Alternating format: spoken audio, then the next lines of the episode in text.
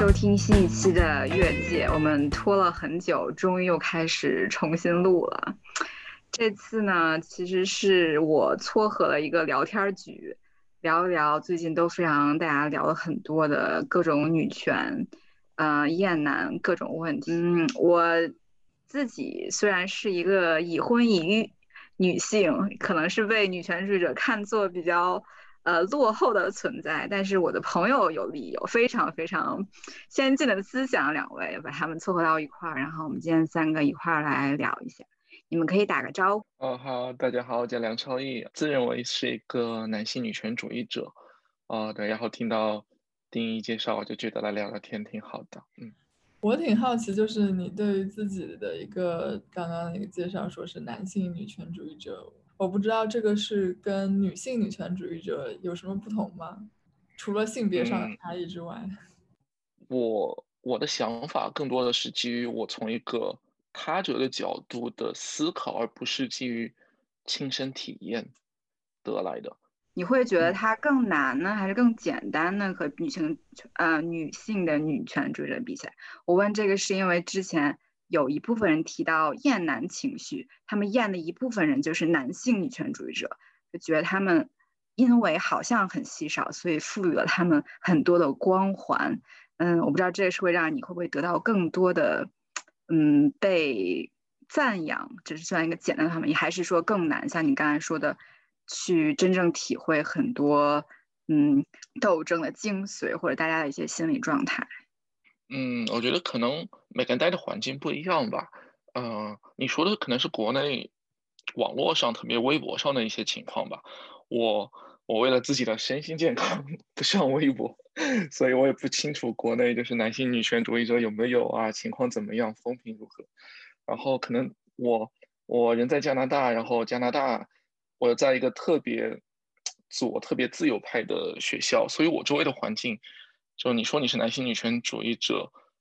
还是一件比较正常的事情，因为加拿大总理都是自称是一个男性女权主义者，所以在可能在我所处的环境里就不是那么特别大的事儿。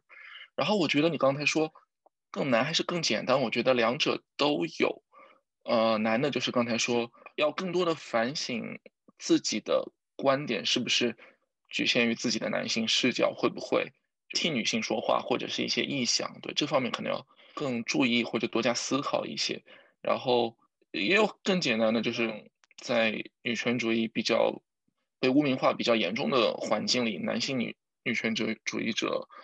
发生的时候，我觉得会怎么说？第一是就是因为性别歧视存在，所以男性发声会更容易被听到，而且。正因为男性女权主义者是一不光是可能在有偏见的人眼里是一个比较跳出他们成见的一个东西，所以他们可能会哎觉得有意思，会认真听一下。所以我觉得在发声上是有优势的啊。还有一个优势我想到的就是，可能就因为不是亲身经历吧，就因为不是女性，所以在看到女权主义被攻击的时候，我觉得更容易保持一个平和一点的心态吧。嗯，我还想问一点，就是嗯。我之前在豆瓣上看到一个话题，叫做“你的女性意识觉醒的瞬间”。这个问题我也挺想问梁朝伟，就是你在什么时候觉得自己是一个女权主义者？简单来说，我不知道。我我觉得我是，我我也觉得挺奇怪的，可能听上有点自吹的嫌疑，可能是爸妈的教育吧，我只能猜。就是呃，爸妈当然也没有直接提女权主义或者什么的，但是。两性平等的，就是他们一直从来没有说想要个男孩这种想法。对，所以我我我一直的默认的基调也就是男女是平等的。我觉得可能还是因为家，就是因为家教吧，所以会怎么说，比较早形成所谓批判性思维吧。我还记得有件事情，就是很小的时候，大概是小学吧，和朋友男性朋友去逛超市，然后在商场里看到就是随处可见的所谓用现在的话学术的话来说，就是物化女性的那种。比基尼的海报，我当时就盯着，然后我就觉得这个事情很荒唐，就是为什么？首先就是从以我一个小学当时小学生的眼光来说，我并不觉得，对吧？并并没有感觉到所有的性吸引力，然后我就觉得，但我可以感觉到他是想取悦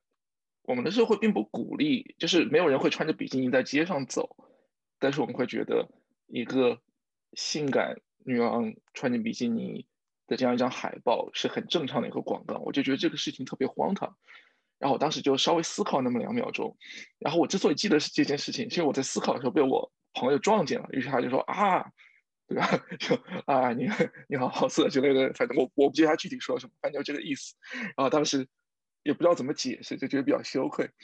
这个意识觉醒我也不知道是什么时候，就我一直觉得有，呃，从我记事起都有吧。认同女权主义者这个身份，我其实是上了哲学课之后，我上了一堂。女权主义哲学，我上课之前也就是可能会有一些不确定的误解了，上了之后反而就觉得特别有意思。首先，作为哲学课，很多时候说的还是哲学理论。然后我那时候我记得，我现在都记得，就是第一次听到 gender 和 sex，我不知道中文学术的翻译是什么，大概就是生理性别和作为男人女人身份的这个性别认同两者的区分。然后我就觉得，哎，这个洞见非常有意思。之所以贴上标签，也想怎么说，像这样在公共平台发点声，希望能够做点什么。是还有个事情，就是当时和当时女朋友告诉我，她在微博上看到中国女婴是弃婴的现象啊，堕胎啊，导致中国女婴的出生率和每年死亡的婴儿，我不记得具体的数字了。反正当时让我震惊到了，就是即使在当时三四年前吧，就依然是每年好像有几百万吧，这个具体数字我不记得了。对，反正就是让我非常震惊，让我当时就觉得了一种，就就不只是理论，也不只是旁观，就是好像必须要做点什么。当然，非常羞愧，就是说主要是拖延。然后虽然一直在思考，真的一直在想，但是这三四年还有没有做什么实事？就刚刚梁超玉说的，他的家庭教育是比较 gender neutral 的吧？就是无论男性还是女性，应该都是被视为平等的，然后这样被对待。其实一开始很早以前，我对女权主义的这个概念，嗯，是比较排斥。就一方面也是因为觉得它前提是把观察人和社会问题的方式从一个两性的角度去思考，两性的这个分化的视角让我就觉得有点不是很舒服，因为我觉得我们就是应该从人的视角去看，所以我会觉得这样视角比较狭隘。所以一直以来在本科的时候。嗯，我比较排斥去就是去看这样的一些学术文章，或者是去去去听这样的一些言论。恰恰是因为我自己的家庭教育也是跟梁朝伟非常像，我的父母从来没有把我当成是一个女孩或者是一个男孩来养，他们就是该怎么样就怎么样，就好像没有特别灌输一些性别的概念。所以我成长起来的时候，我我对人或者说对自己也是一个非常 gender neutral 的一个态度。呃，没有觉得说我是一个女性我就应该怎么样，或者说男性就应该怎么样，所以我也是出于从一个 gender neutral point，然后去自己亲身经历了一些社会或者是身边的人对于自己的一些新的一些一些反馈，以及总是听到一些这种比较类似的社会新闻啊，比如说性侵啊之类、性骚扰之类的社会新闻，我的第一个反应是比较的。义愤，而不是觉得说，哦，我是一个女权主义者，我应该为这些弱势群体发声，而是我觉得这样的事情就是不对的本身，所以我会觉得我慢慢会往女权那个天平去去倾斜。也许这个视角它是有一定的现实意义的，就是你确实是要从一个把人分为男性和女性的视角去看女性所在的一个。结构性的弱势的一个地位，然后再去分析里面的一些 power dynamics 这方面的问题。但是呢，又会有人跳出来说，其实结构性的不平等根本就不存在，就是可能会有些男性会觉得女性也有享受她的性别红利什么什么的，所以这个就。这套理论有它的有利的点，但是它也很容易被攻击，所以我可能更倾向的还是去做一些个体的一些案例的一些分析，或者是去做一些个体的发声。就比如说，我肯定会觉得同工不同酬是不公平，就肯定会觉得如果一个女性被迫成为家庭主妇，或者被迫做一些选择，肯定是不对的。呃，性侵肯定是不对的。就但是怎么样去看这个结构后结构后面？的问题，我其实自己也比较困惑，就是到底是应该以一个结构批判的角度去看它，还是以一个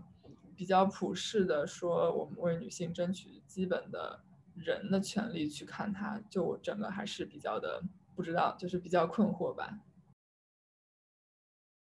然后还有刚刚梁超又说到他小时候那个看到比基尼那个画的那个那个故事，我突然想到，就是之前微博上有一个概念叫做男性共同体这个概念，就好像就是说男性跟男性之间会互相包庇一些，比如说物化女性或者是。开一些非常 inappropriate 的一些玩笑，呃，小时候在班上会欺负一些女生，比如抓小抓抓女生辫子，或者是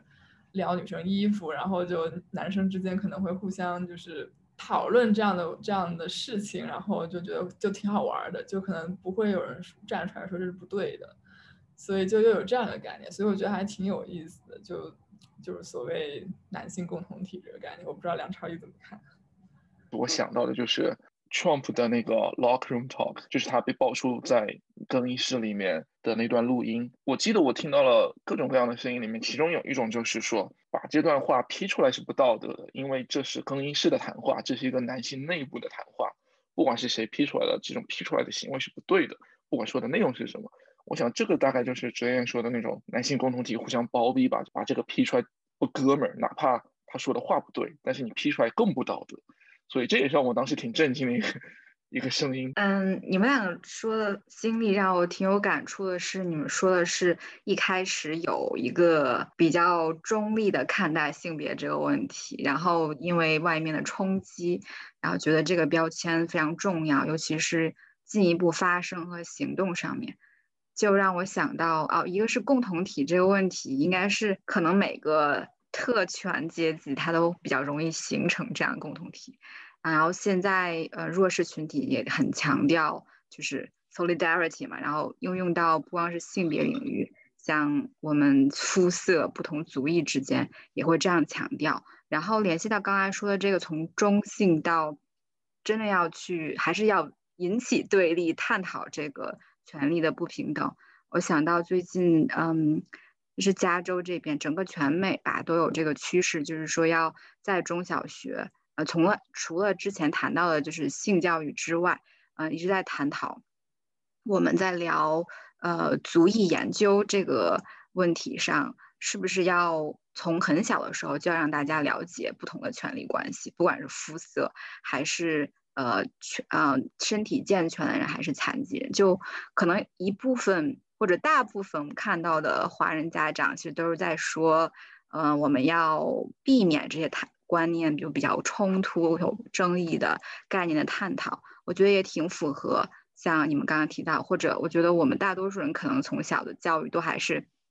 可能是平等的，但是其实也是避之而不谈的这些东西。但现在的理念在教育界，其实就是我们一定要从小就开始谈这些，嗯。不平等的关系，这些权力结构存在的问题，嗯，不过也有一些争议吧，就是觉得会不会谈得好，会不会进进一步引起什么问题，嗯，但我个人观点确实还是，我觉得要很早就开始有这些探讨，嗯，不然之后可能会遇到很多，不管是危险还是会创造很多给别人的伤害。是的，就是我觉得，即使我们在想要用一种 gender neutral 的方式去教育。孩子，但是他们总有一天会不得不遇上一些社会主流的一些这种对于性别的概念和这种对于性别的价值观，可能是跟他们从小建立起来的一个观念是不一样的。在这种冲突和协调当中，怎么样去坚持自己的看法，其实还是一件挺困难，然后也挺痛苦的一件事情。之前看过一篇文章，就是说现在零零后的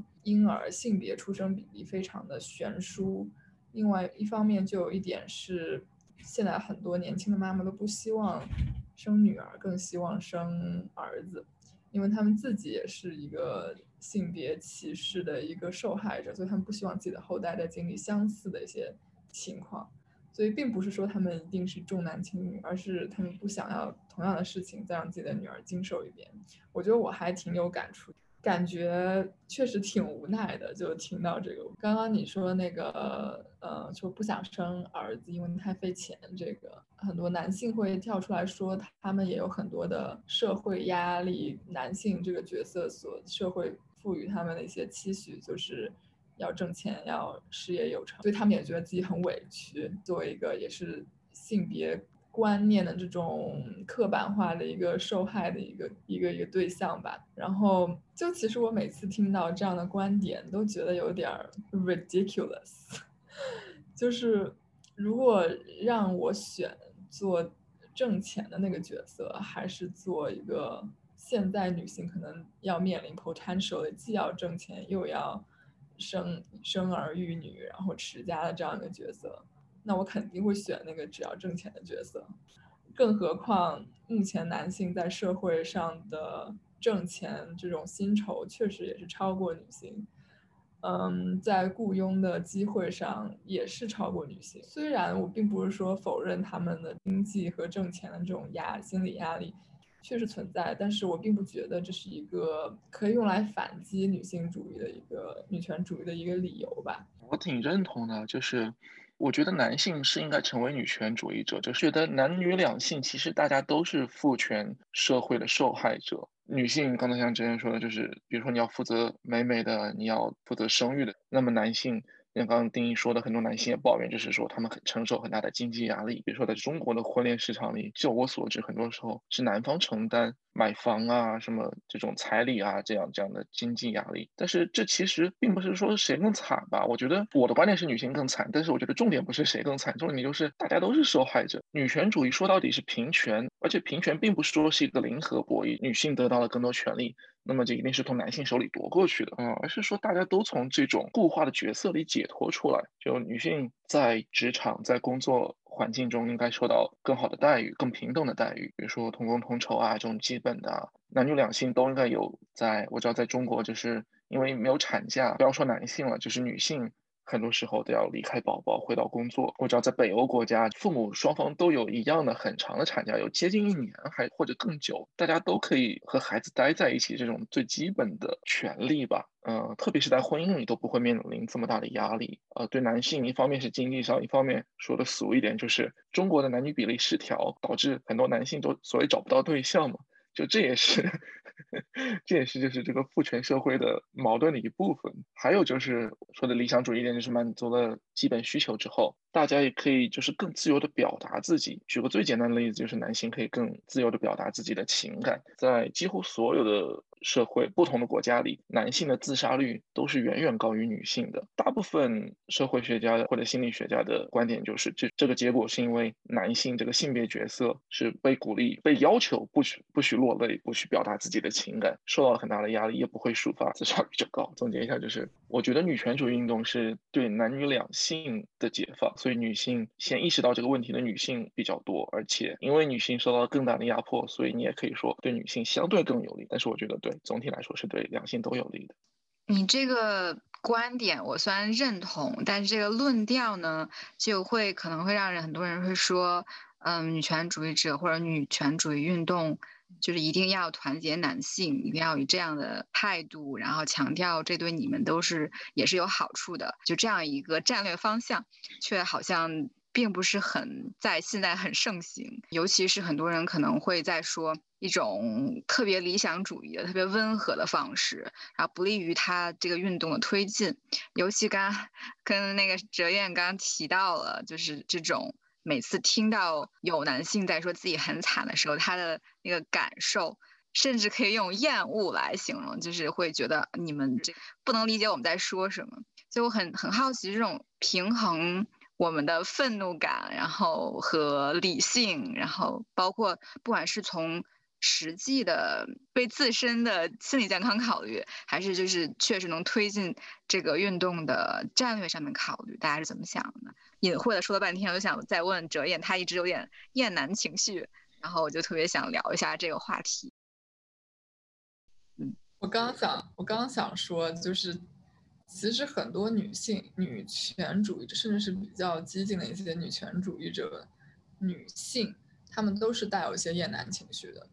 她们厌男并不是说针对某一个个体，而是她们觉得这一个群体，因为在这样的结构下，他们就呈现出某一类特征，是你无法改变的，只能够通过与他们切割。这个关系拒绝进入婚姻，或者是拒绝形成一个亲密关系的这样一个方式，来获得所谓就是女性真正的一些情感和精神上的自由。他们的这个愤怒并不是很肤浅，对于两性之间的不同有有洞见吧，我只能说，不仅仅是就是说团结。女性运动就是团结男性，然后去这样去推进，能够达到的一个效果，或甚至说我其实有点质疑这个到底是不是一个非零和的一个运动。短时间之内，你要让女性去觉醒，去意识到她们的这种自由和权利，一定是基于她们要打破自己对于身边的亲密关系、身边的婚姻婚姻关系、身边的这种。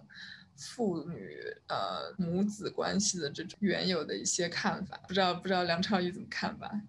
我我想先问一下，就是所以你说厌男的时候，指的并不是厌恶具体的男性，但是听上去也不像是作为整体的男性，而只是说对于父权社会里的不平等的婚姻甚至恋爱的关系的拒绝。我觉得不光是对不平等关，就是对男性的厌恶，就是也不完全不是对具体男性的厌恶，那一定是由一个个具体男性造成了这样对整个男性的厌恶。但这个具体男性可能不一定是身边的同学，可不一定是你，但是呢，有可能是小时候父亲对母亲的一个行为，有可能是某个男同学说了一句话，就是可能是看新闻上某一个男性，他确实是由一个个具体的男性组成的一个对男性整体的一个判断。就我一开始觉得好像厌男就是厌任何的东西，我我以为就是其实和厌女一样，都是应该被抵制的。但之后好像听到更多更深入的分析之后，这是一种。可以说结，虽然我们说它是结构性的一个厌恶，但它并不是对结构的厌恶，它也啊，它不只是对结构的厌恶，它确实是对这整个群体，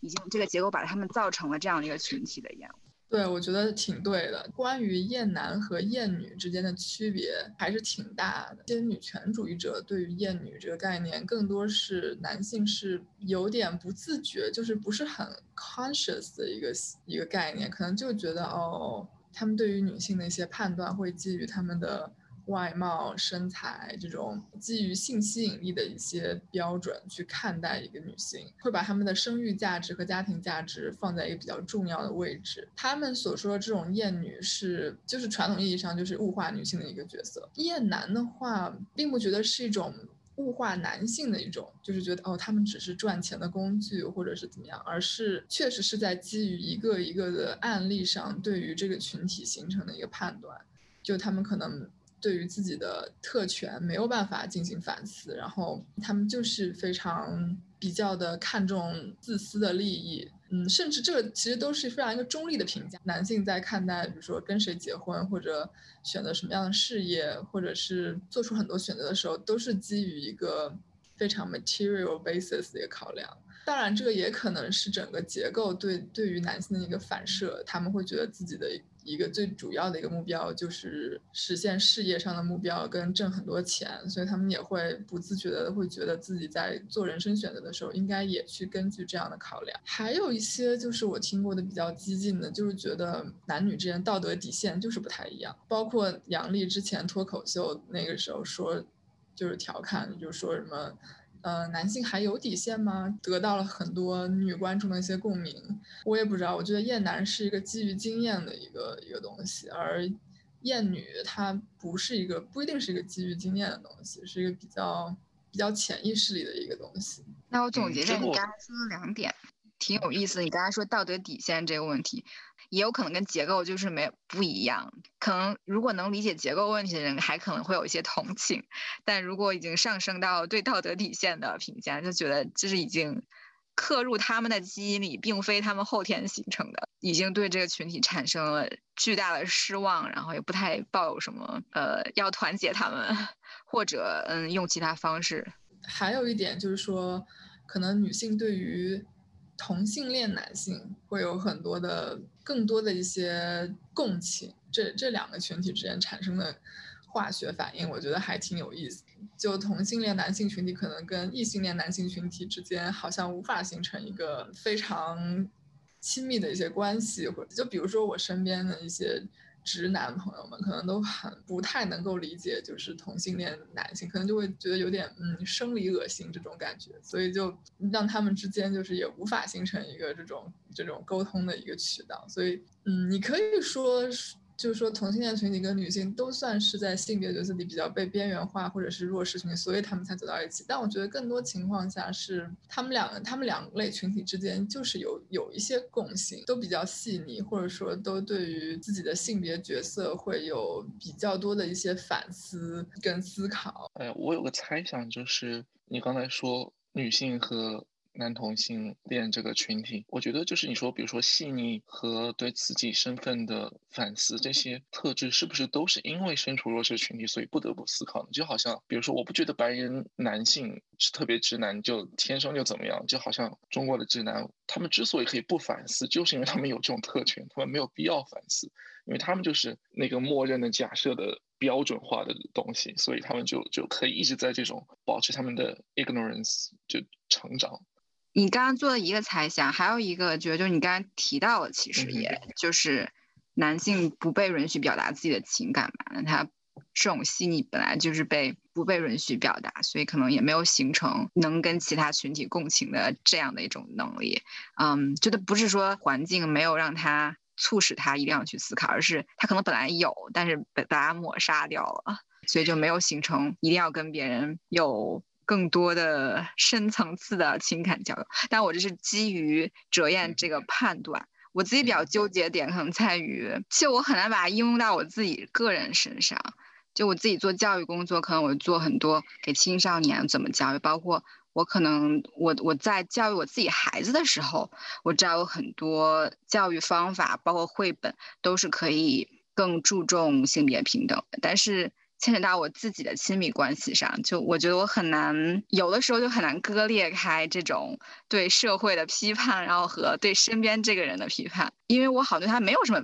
这个很大的批判，也可能是因为我确实觉得我们还挺平等的。但另外一方面，我又知道这也可能是一个幻觉，所以我有时候经经常处在这样一种纠结中。啊，他听说我要跟你们聊那个厌男，然后特别紧张，还问我说。呃，这个这个你们不会就聊多，然后你就想跟我离婚，再也不想再也不想进入亲密关系吧？那我觉得就很有意思吧，就是对于女权主义者这个群体中如何团结我们这样广大的已婚已育女性，也是很有意思的一个话题。我觉得之前就是说，大家有时候不一样的人有不一样的想法和策略推进女权主义上。我觉得可能是我们受到的教育吧。是我觉得首先就不存在一个对吧大的女权主义的同盟，又不存在一个什么大旗帜、大组织，大家都加进来，我们要有统一的战线、统一的形式方式。所以我觉得每个人根据自己的感受和不一样的观点，做自己觉得合适的，像你说的身边的事情的反思也好，呃，可以做的事情也好，都是看自己吧。和我作为一个男性肯定有关系，就是我觉得对。女权主义抵触或者不怎么了解的男性科普一下，我觉得是挺好的。我我可以理解哲言，就是说有种厌男情绪，然后不想去做这样的事，可能没有那么有动力，觉得不那么抱希望。我觉得也都是很正常的。对，我想回到开头哲言说厌男的时候，其实我 我身边的男性我也可以感受到，就是啊，我记得小时候。跟爸妈去参加，特别跟老爸去参加他的酒局，就一堆中年男人互相敬酒劝酒啊。每次那时候，我就会经就经常就会想到贾宝玉说的，就我男性是泥做，浑浊不堪。对，可能我还是比较乐观吧，就是还是开头说的，我觉说这这种是不是一个零和的博弈，我还是觉得不是的。女权主义会使女性，哪怕像丁一对丁一的先生现在可能感觉到一点点的威胁，就是说丁一的对他们亲密关系的重新思考，会不会对他有什么影响？包括就是说什么大家重新审视父女关系、母子关系，如果他打破的是一个不健康的关系，那么其实对大家都是有好处的。当然，站在那个男性既得利益或者他本来就没有认识到这种关系不健康的角度来说，他只会觉得啊，我失去了妻子、女儿之类的。这一期的节目到这里就结束了，感谢大家的收听，请在微信公众号和苹果 Podcast 搜索“越界 Transpass” 关注我们。